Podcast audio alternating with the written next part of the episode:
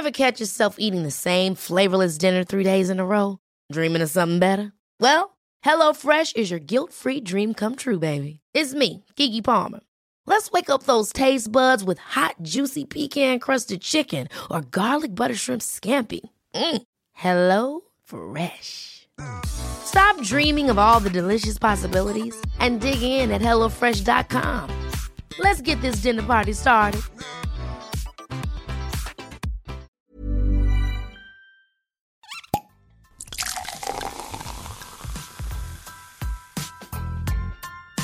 Eine Frage des Geschmacks.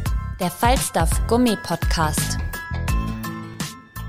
Liebe Falstaff Podcast ZuhörerInnen, schön, dass ihr wieder mit dabei seid. Äh, ich habe heute mir gegenüber ein Paar, das Wanderlust so richtig äh, definiert hat, und zwar die Travel Optimizer. Nina und Tom, schön, dass ihr Zeit habt. Danke für äh, eure Podcast-Teilnahme. ja, servus und hallo. Servus. Freut uns auch sehr. Vielen Dank für die Einladung. Sehr, sehr gerne. Ähm, euer Motto ist, die Welt ist zu schön, um zu Hause zu bleiben. Wir haben uns selber äh, gegenseitig auf einer Reise in Montenegro damals kennengelernt.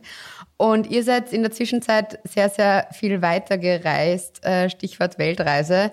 Fangen wir mal von Anfang an. Äh, wie kam es denn einfach? Ihr habt einen Reiseblog und ihr habt einen Reisepodcast und ihr wollt äh, gern einen Blog machen für Reisen zum Nachreisen. Wie kam denn eigentlich die Idee? Weil ihr seid das ja nicht hauptberuflich. Ihr habt ja immer einen Beruf noch gehabt und habt es eigentlich so hobbymäßig nebenbei betrieben. Wie kam es denn eigentlich dazu?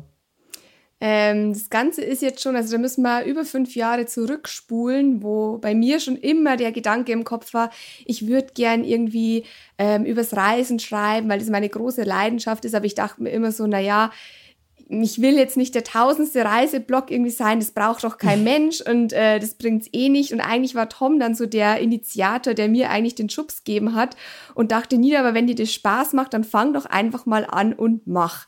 Und äh, wir haben damals auch immer schon gerne Podcasts gehört und dachten uns so, hm, schade, dass eigentlich keinen deutschsprachigen Reisepodcast gibt. Und damals ist das ganze Thema Podcast erst so aufgeploppt ähm, bei uns in Deutschland oder allgemein im Dachraum.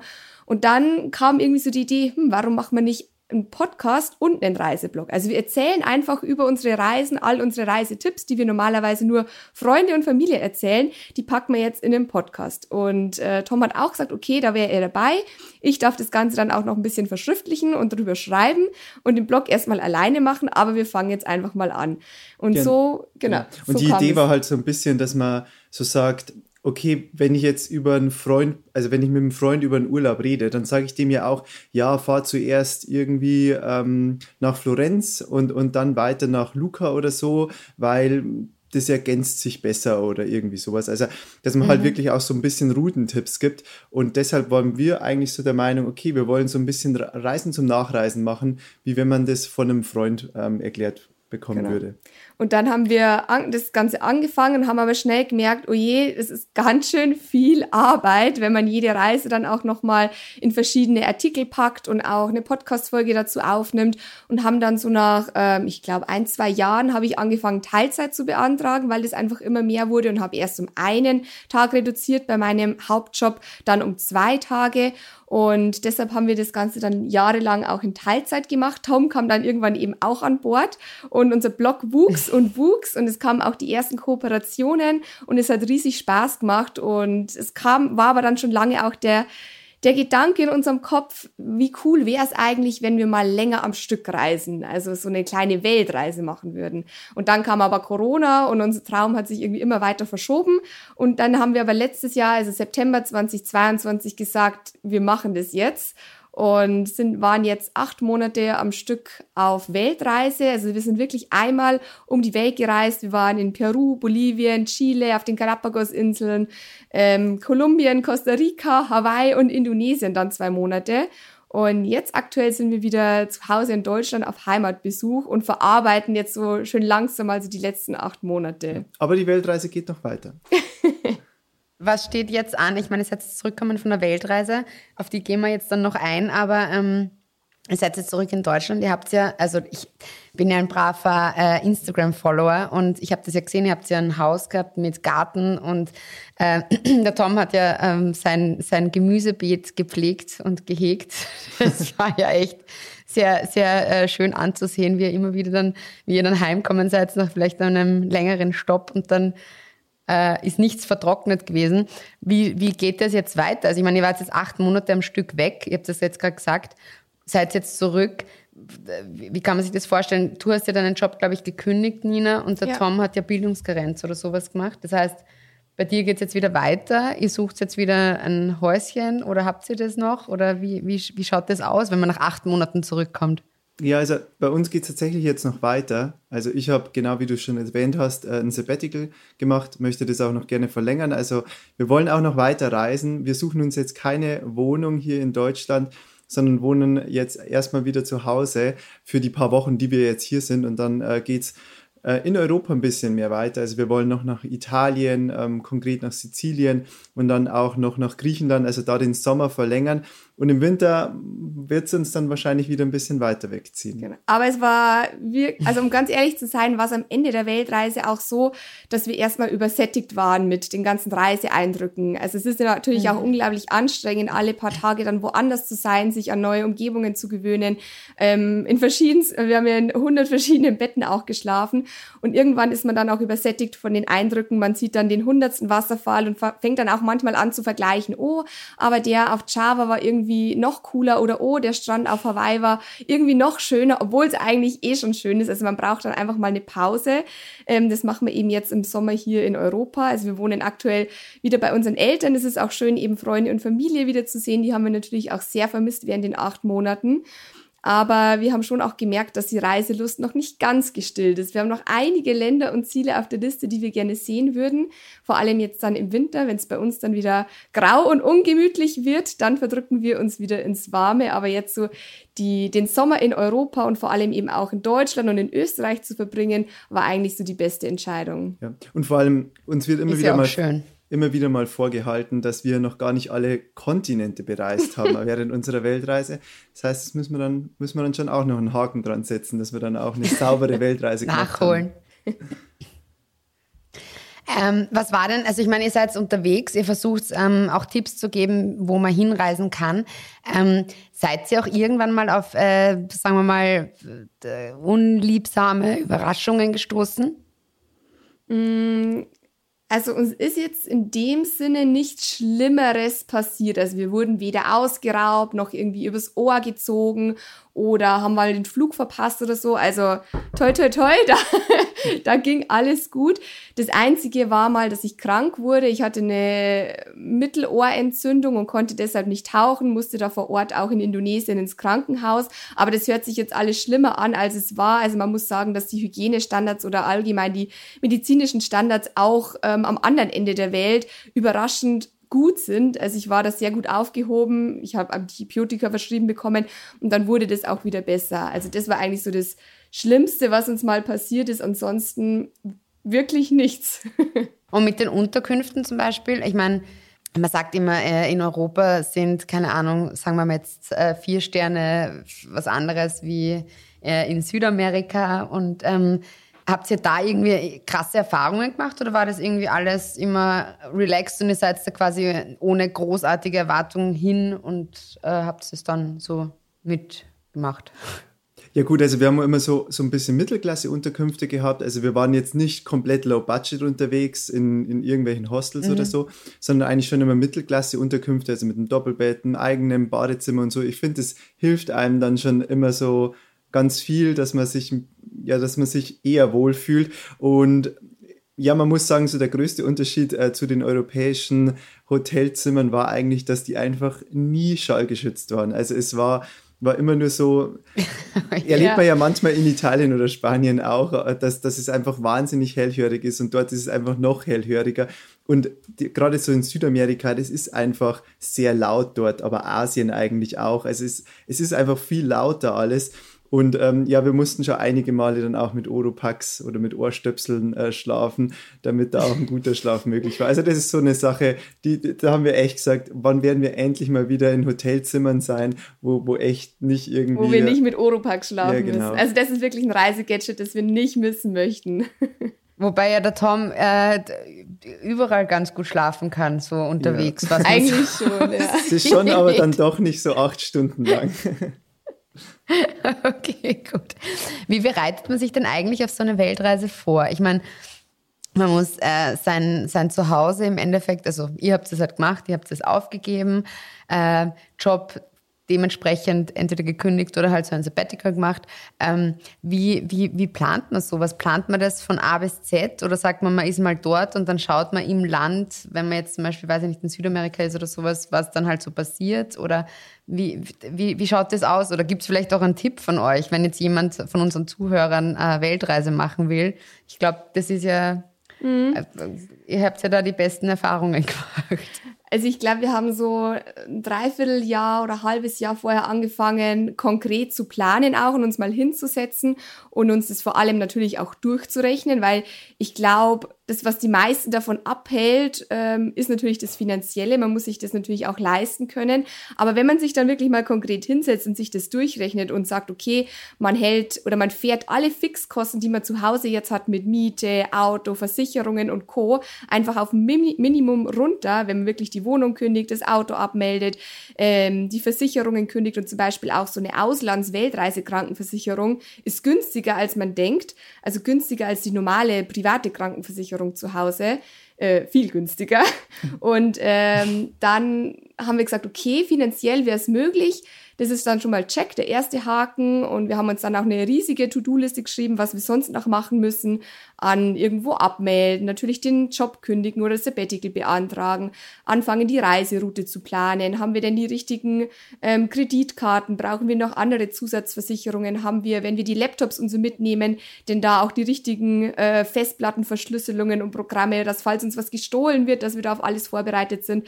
Also das ist wirklich eine riesige To-Do-Liste, die wir uns da geschrieben haben und das haben wir dann einfach so nach und nach einfach abgearbeitet. Aber es ist jetzt auch nicht, also wenn man sich jetzt irgendwie ein halbes Jahr Zeit nimmt, dann muss man jetzt nicht ein halbes Jahr da äh, Vollgas planen. Ich denke mal, eine Hochzeitsplanung, das habe ich, hab ich jetzt noch nicht gemacht, ja, aber ich denke mal, das ist stressiger als so eine Weltreiseplanung. Oder ähnlich.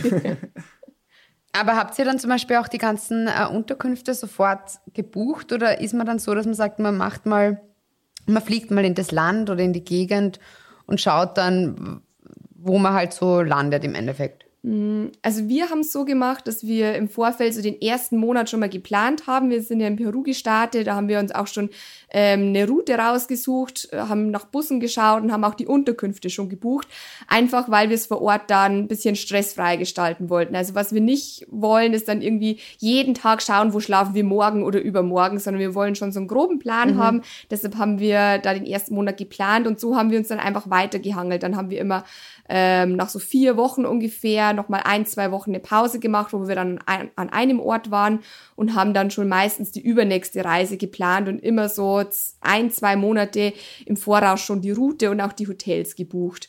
Also man muss einfach sagen, wir sind so, so Planer und halt auch Travel Optimizer. Also wir wollen das dann irgendwie, unsere Route auch so optimal hinbekommen ähm, wie möglich. Und ähm, aber es gibt auch viele Weltreisende, die machen das wirklich so von Tag zu Tag und haben eigentlich gar keine feste Route. Und das ist natürlich genauso okay. Unser Ding ist es halt einfach nicht so und deswegen haben wir jetzt eigentlich schon, wie Nina schon erwähnt hatte, zumindest dann die nächste oder sogar schon die übernächste Reise wieder geplant, also auch mit Unterkünften. Wenn man dann, wir hatten ja teilweise auch Roadtrips ähm, gemacht dann in den verschiedenen Ländern, da kann man dann natürlich ein bisschen flexibler sein, wie wenn man irgendwie alles schon mit Touren und so buchen Ja. muss. Also unsere Unterkünfte waren meistens auch kostenlos stornierbar. Also wir waren dann schon auch flexibel, wenn wir irgendwo mal länger bleiben wollten.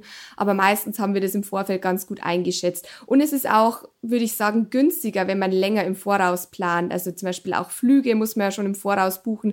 Das ist meistens teurer, wenn man das jetzt eine Woche vorher erst buchen würde. Oder auch Mietwägen oder zum Beispiel auch so Hauptattraktionen wie den Machu Picchu oder auf Hawaii bestimmte Nationalparks. Die muss man schon Wochen im Voraus eigentlich buchen oder reservieren. Deshalb war das eigentlich ganz praktisch, da immer schon ein bisschen im Vorfeld zu planen. Was war denn der schönste Ort oder der, der für euch irgendwie unvorhersehbar einzigartigste Ort, den ihr irgendwie äh, entdeckt habt? Das ist die meistgestellteste Frage, glaube ich. Und die schwierigste Frage zugleich. Also ich glaube, so dieses eine Erlebnis oder diesen einen Ort ähm, gibt es eigentlich nicht. Das, da wollen wir uns auch gar nicht auf einen Ort festlegen. Wir haben so eine Top 3, Okay. die wir dann auch immer äh, sagen. Eins der schönsten Erlebnisse war auf jeden Fall die Salzwüste in Bolivien. Das ist auch noch relativ unbekannt. Das ist eine, ein riesiger ausgetrockneter See beziehungsweise ein Meer. Ähm, und mittlerweile ist es quasi eine Salzwüste. Das heißt, soweit das Auge reicht, sieht man da einfach nur Salz. Und wenn es dann auch noch bewölkt ist und man sieht so Richtung Horizont, verschwimmt teilweise das Ende der Salzwüste und der Beginn vom wolkenbedeckten Himmel. Also man weiß gar nicht, wo die Erde aufhört und wo der Himmel beginnt. Und Wahnsinn. man fährt dann vier Tage mit dem Jeep quer durch die Prärie. Da ist keine Zivilisation, keine Straße, nichts. Das kann man sich in Europa gar nicht vorstellen, dass es wirklich noch Orte auf der Welt gibt, wo einfach mal nichts bebaut ist und keine Zivilisation weit und breit ist. Und man sieht dann 6000 Meter hohe Vulkane, eine rote Lagune, eine grüne Lagune mit Flamingos und verschiedenste skurrile Felsformationen. Also das war wirklich sehr, sehr beeindruckend. So richtige ja. Marslandschaft. Wahnsinn. Ja. Also man denkt gar nicht, dass die Erde so aussehen kann, ja. Ja. Das war eins unserer äh, Top-Erlebnisse. Dann ähm, auf jeden Fall auch das Tauchen mit den Mantas auf Hawaii. Das war ein Nachttauchgang und da taucht man dann auf so 10 Meter runter und unten ähm, ist ein Licht installiert, ein ganz, ganz großes, helles Licht. Das, lo ähm, das ähm, lockt das Plankton an und das Plankton wiederum lockt die Mantas an.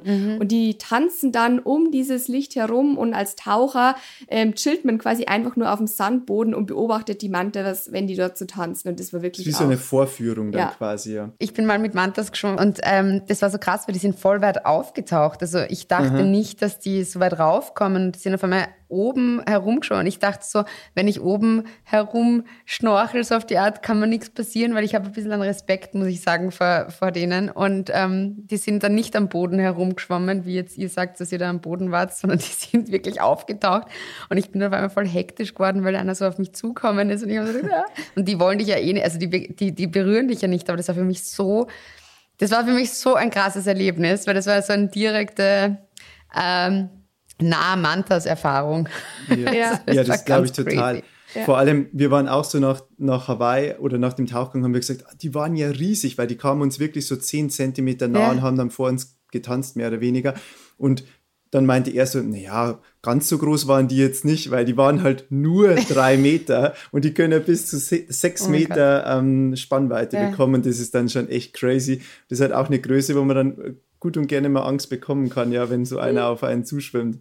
Voll. Allein dieses, die essen ja Plankton und das war ja so krass, weil ich hatte dann auch bei meiner, bei meiner Brille, das war irgendwie, ich habe die ganze Zeit auch bei meinem Mund das Gefühl gehabt, ich esse das auch mit, weil es natürlich überall dann klebt, weil es im, also das, wenn das so wirklich viel Plankton im Meer ist, das ist ja wie lauter Brösel, die in der Luft sind und die natürlich dann auf dir irgendwie landen und das war sehr spannend zu, zu sehen und zu erleben, weil man wirklich selber das Gefühl gehabt hat. Und dann machen die ja das auch, also den, ihr Maul auf sozusagen. Ja. Und dann Ja, denkt man so, wow, ich werde jetzt verschlungen. Wo, wo hast Das du das so äh. Manta-Erlebnis gehabt? Ah, auf den Malediven. Okay, ja, das soll sehr gut sein auch, ja. Ja, und da, da kommen die immer wieder und ich war im Oktober oder im November dort und das ist irgendwie so die letzte Zeit gewesen und es war, es war einzigartig und ich, hab's, ich bin echt froh, dass ich es gemacht habe, aber ich bin schon so, dass ich am Ende des Tages sage, ich habe einen wahnsinnigen Respekt vor diesen Tieren, weil es das ja trotzdem, also das ist sowas Untypisches. Du hast ja, weiß ich nicht, 0815-mäßig mit Katzen, Hunden und Co. hast ja irgendwie im Alltag zu tun oder die, die begegnen dir immer wieder. Aber so ein Erlebnis ist wahrscheinlich einzigartig und auch nicht in deinem Alltag irgendwie Ja. äh, inkludiert und dementsprechend war das echt heftig. Also und ihr, ihr seid so dann da irgendwie unten gesessen. und So. Ich habe es ja auch gesehen bei euch bei den Insta-Stories. Also das war für euch ein Wahnsinnserlebnis. Ihr habt auch echt schöne Aufnahmen da gemacht. Ja. Also das ist schon schön, weil ihr auch dann die eure Follower so mitnehmen könnt. Und wer das vielleicht noch nicht erlebt hat, hat vielleicht so ein bisschen eine Ahnung, wie es sein könnte, wenn man Ja. da mit denen schwimmt. Und ich glaube, das ist ja wahrscheinlich auch euer Anliegen. Genau, das ist natürlich auch immer unsere Intention. Und da kommen wir dann auch gleich zu unseren Top 3, also zum letzten Top 3 Erlebnis. Das war die Begegnung mit den Walen, also auch wieder eine Tierbegegnung. Und zwar waren wir da in Mexiko, in Baja California. Das ist so eine ganz lange Halbinsel im Westen von Mexiko. Und dort kann man während der Wahlsaison den Grauwalen an mehreren Buchten ganz nah kommen. Und keiner weiß eigentlich, warum die so nah und so freiwillig an die Boote ran schwimmen, weil normalerweise sieht man die Wale ja nur von weitem, also von mehreren hundert Metern Entfernung. Und dort ist es aber so, dass die Wale zu den ganz kleinen Fischerbooten, also man fährt da nur mit so, ja, maximal so acht bis zehn Meter die Fischerboote. Und ja. die Grauwale haben aber zwölf bis 15 Meter. Wahnsinn. Und die kamen halt wirklich richtig nah. Und zwar eine Mutter mit ihrem Kind als erstes. Und dann waren plötzlich sechs Wale um uns.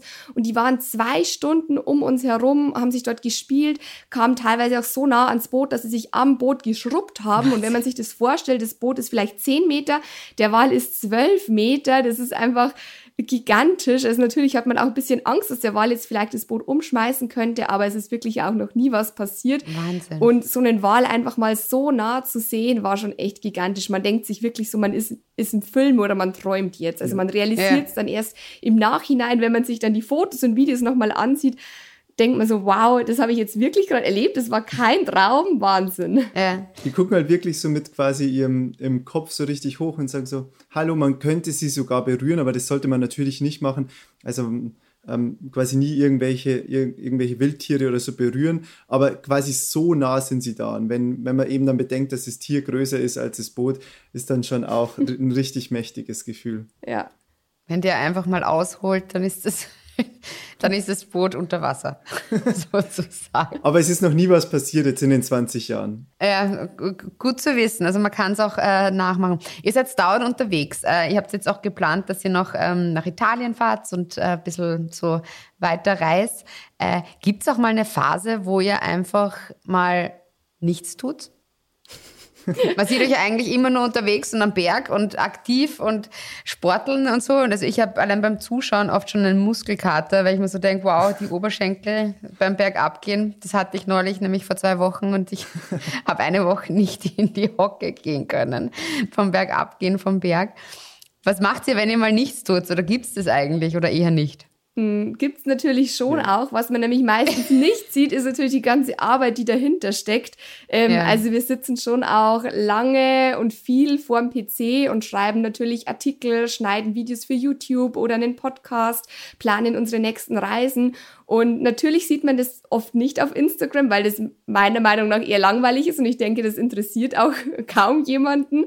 Aber wir haben immer verschiedene Phasen, also so Reisephasen und natürlich auch Arbeitsphasen. Und aktuell sind wir zu Hause bei unseren Eltern auf Heimatbesuch und da tun wir tatsächlich auch oft einfach mal nichts und genießen die Zeit mit Freunde und Familie. Oder ja, oft ist jetzt ein bisschen übertrieben, aber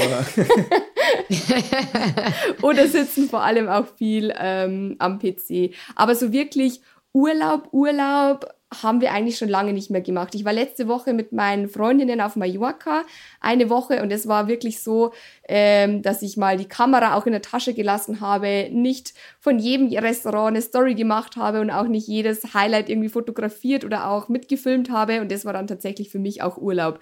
Also auch ein Reiseblogger braucht einfach mal Urlaub, ist so.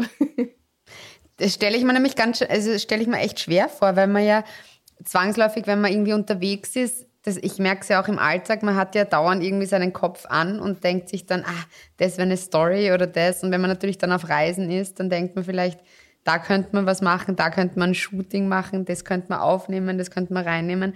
Ich glaube, dass dann das Reisen, so schön es ist, oft mal eigentlich eine Arbeit ist und dann vielleicht hin und wieder auch eventuell belastend, unter Anführungszeichen, also sofern Reisen belastend sein kann. Aber sicher nicht immer einfach. Grundsätzlich muss man natürlich schon sagen, solche Momente gibt es, aber die sind eher wirklich selten. Wir sind da mittlerweile doch relativ routiniert und haben da auch ein bisschen eine Arbeitsteilung, wer jetzt quasi für was zuständig ist. Also Nina macht dann die Stories, ich eher die Fotos und dann filmen wir auch noch für YouTube, einen YouTube-Kanal haben wir ja auch noch. Aber das ist dann eigentlich relativ, da haben wir einfach schon eine gewisse Routine und dann nehmen wir uns an wirklich schönen Orten auch oftmals dann noch ein, zwei, drei Minuten wirklich, wo wir alles weglegen und dann einfach nur den Ort genießen.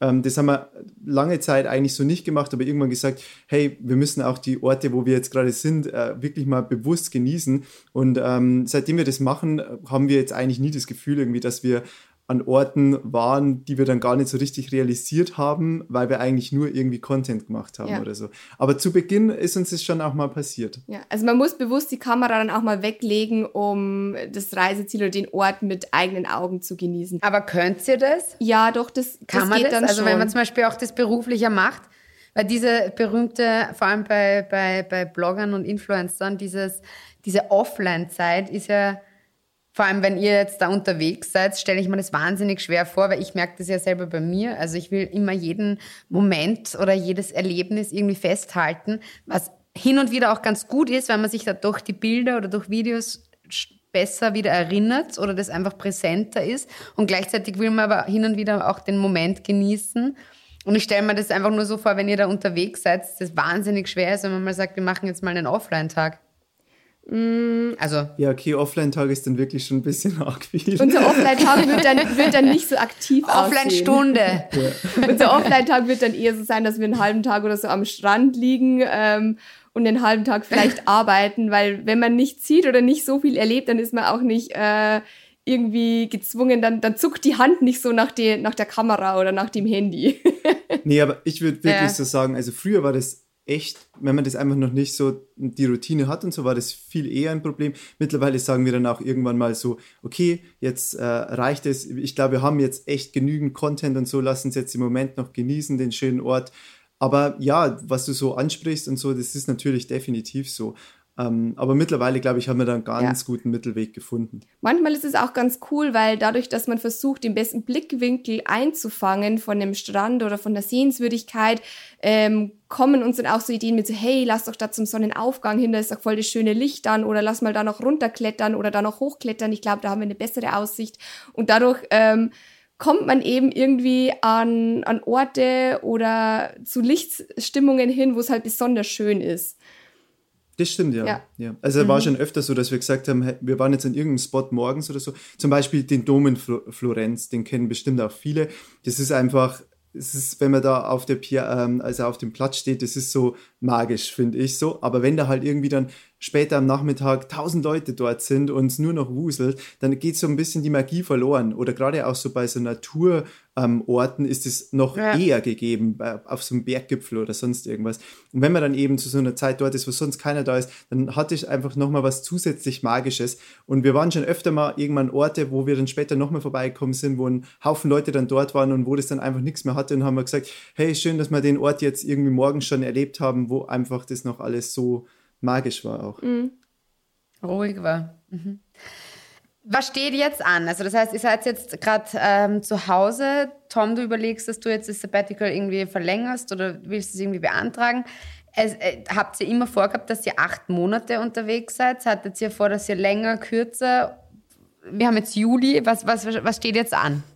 Also eigentlich wäre das eine Jahr Sabbatical Ende September ja vorbei gewesen und wir haben uns eigentlich mal so ein Jahr als Ziel gesetzt und haben dann gesagt, okay, im Sommer, wenn wir wieder zurück sind in Europa, schauen wir mal, wie geht's uns dabei? Sind wir total gesättigt? Haben wir Lust weiter zu reisen? Wollen wir wieder irgendwie eine feste Base und eine Wohnung?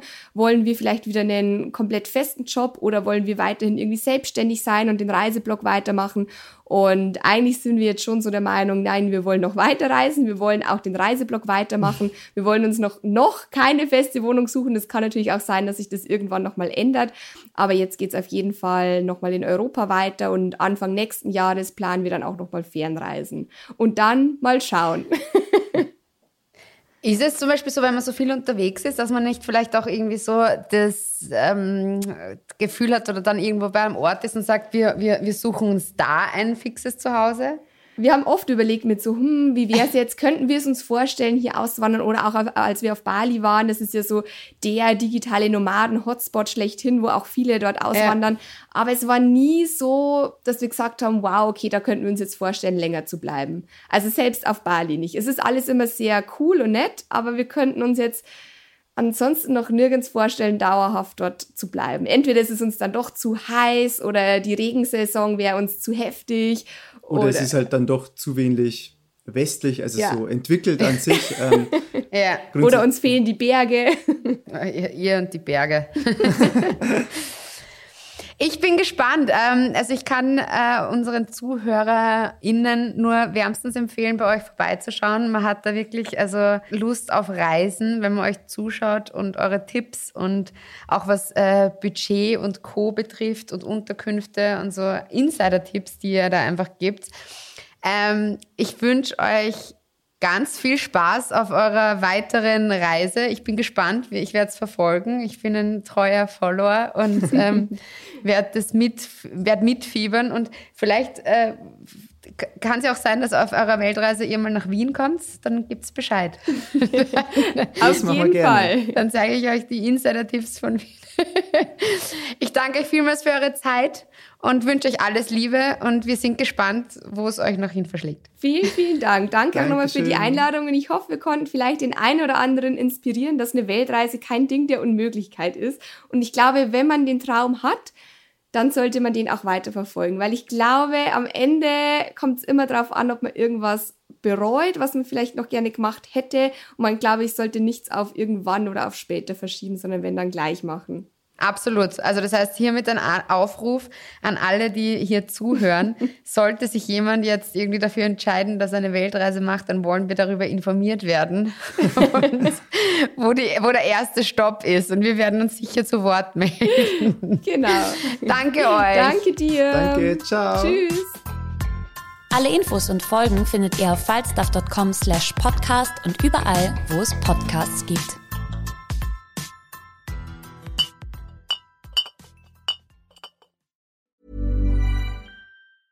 Ever catch yourself eating the same flavorless dinner three days in a row?